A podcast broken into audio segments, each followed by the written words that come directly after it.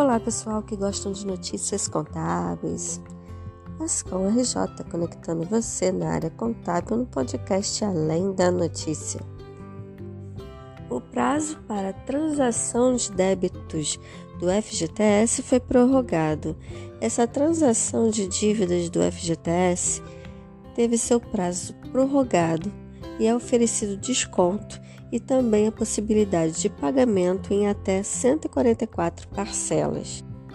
Então, os empregadores que têm dívida ativa de fundo de garantia com valor consolidado abaixo de 1 milhão, para ser possível a negociação, também é necessário ter uma autorização prévia da PGFN. Para isso é necessário verificar numa lista se o nome do empregador está lá. Quando o nome do empregador está na lista, é necessário acessar os canais de atendimento da Caixa Econômica Federal para solicitar o pedido de negociação.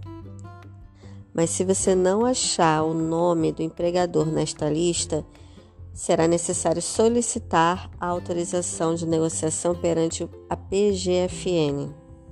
Débitos em dívida ativa do FGTS de titulares dos contribuintes que tiverem o processamento da recuperação judicial deferido até o momento referido no artigo 57 da Lei 11.101 de 2005, essa liquidação do débito por exemplo, se for em parcela única, vai ter um desconto de até 70% ou entrada referente às contribuições de FGTS rescisório, sendo o saldo parcelado em até 119 meses. Já para pessoa física, microempresa, empresas de pequeno porte, santas casas de misericórdia, sociedades cooperadas, demais organizações da sociedade civil, de que trata a Lei 13.019 de 2014, e instituições de ensino, a liquidação do débito em parcela única, por exemplo, pode obter um desconto de até 70%, ou entrada referente às contribuições do FGTS rescisório sendo saldo parcelado em até 144 meses.